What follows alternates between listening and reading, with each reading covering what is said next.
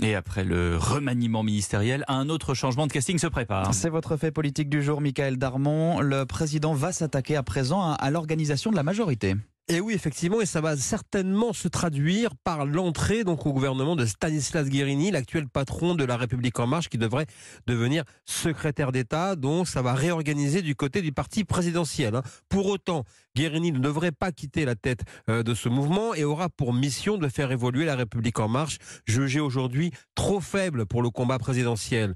L'objectif est d'élargir la base des soutiens, de raffermir le lien entre le centre droit et les macronistes dans une formation un peu fourre-tout. Et pour que la sauce prenne, eh plusieurs noms sont testés autour de l'idée de la République ensemble. C'est pour cette raison également que François Bayrou pourrait être nommé commissaire au plan. Une sorte de bâton de maréchal pour le président du Modem qui a commencé le quinquennat comme garde des Sceaux avant d'être obligé de quitter le gouvernement à cause de l'enquête sur les assistants parlementaires.